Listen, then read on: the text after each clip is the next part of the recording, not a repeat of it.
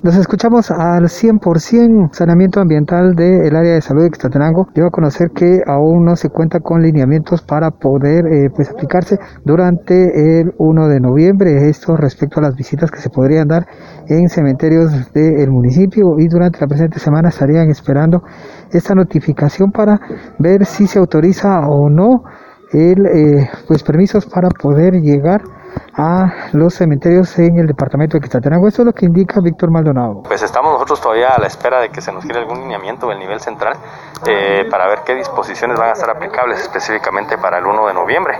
Nosotros eh, estamos eh, pues llamando ya al nivel central para que nos, nos envíen la, la información la información de cómo se va a regular esta parte. Sin embargo, todavía no contamos con ella.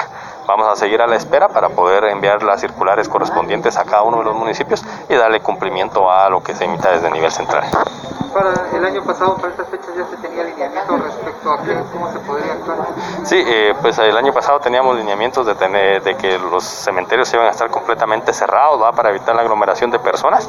Eh, sin embargo, ahorita carecemos de esta información, de los lineamientos de, de carácter oficial, los cuales pues para nosotros son fundamentales para poder socializarlos en tiempo y poder coordinar con las autoridades a nivel local para poder darle un estricto cumplimiento.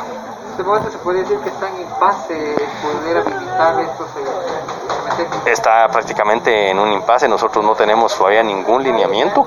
Eh, podrían pasar tres situaciones, una que prohíba completamente la apertura de, de lo que es los cementerios, eh, otra que, lo, que se trabaje de forma regulada o la otra que lo deje a discreción de cada uno de los municipios o las autoridades municipales para ver de qué manera se, se maneja en estas fechas, ¿verdad?